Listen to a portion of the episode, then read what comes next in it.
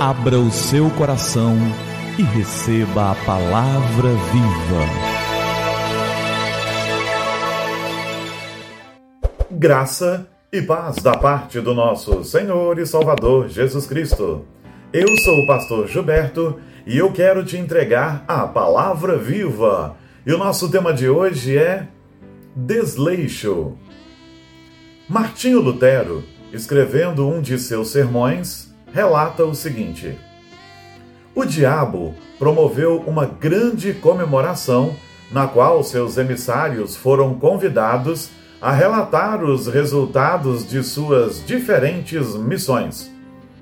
Um deles então conta: Pus em liberdade os animais do deserto que mataram muitas pessoas.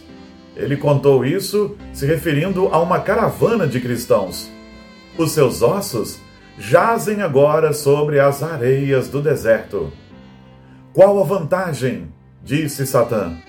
As suas almas foram salvas. Impeli o vento leste sobre um navio repleto de cristãos disse outro, e foram todos para o fundo do mar. Grande vantagem, disse Satã. Também as suas almas foram todas salvas. Durante dez anos, procurei convencer uma pessoa a desleixar-se, descuidar-se profundamente com respeito à sua alma, disse um terceiro. E fui bem sucedido. Agora ele é nosso. O diabo soltou um grito de alegria, e as estrelas noturnas do inferno cantaram de júbilo. Certamente, o pecado do desleixo e criminosa displicência espiritual tem feito mais para enfraquecer a igreja do que as perseguições aos pecados dos quais tanto ouvimos. Ai dos que andam à vontade em Sião. Amós, capítulo 6, verso 1. Amós repreende o povo de Israel, que vivia no pecado, sem se preocupar, ainda que vivesse na terra prometida, no monte do Senhor e fosse o povo do Senhor.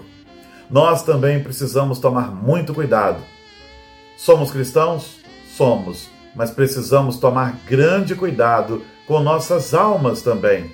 Muitos cristãos têm vivido de maneira relaxada, entendendo que está tudo muito bem. Não está. O diabo não está preocupado em que você o adore. Desde que você não adore a Deus, para ele está ótimo.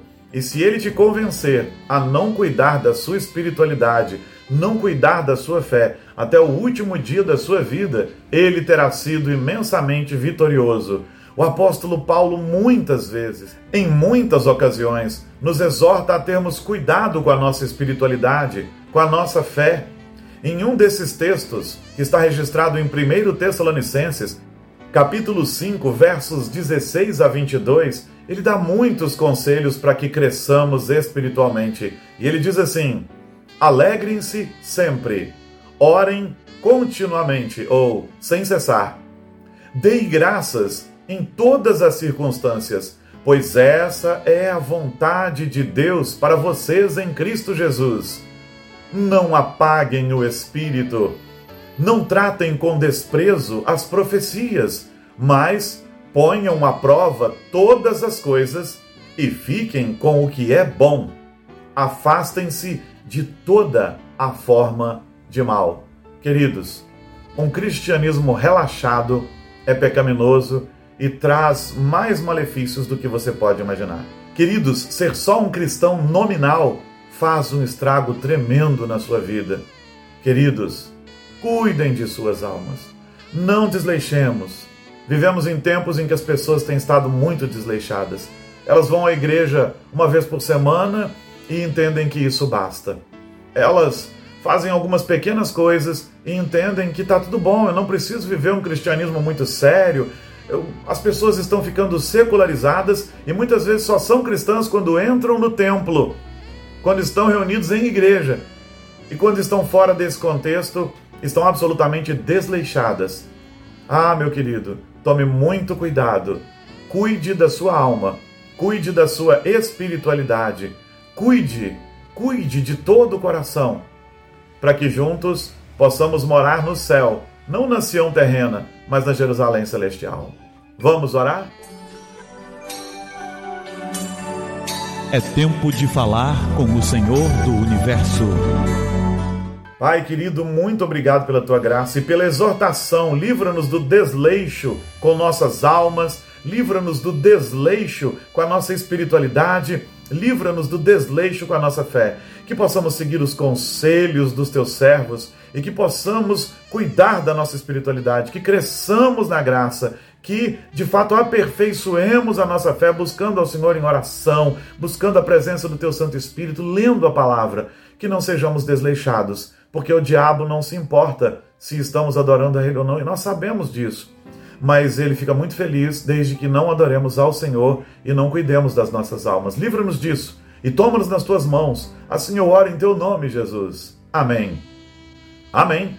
E que a palavra viva transborde em seu coração. Que a palavra viva transborde em nossos corações.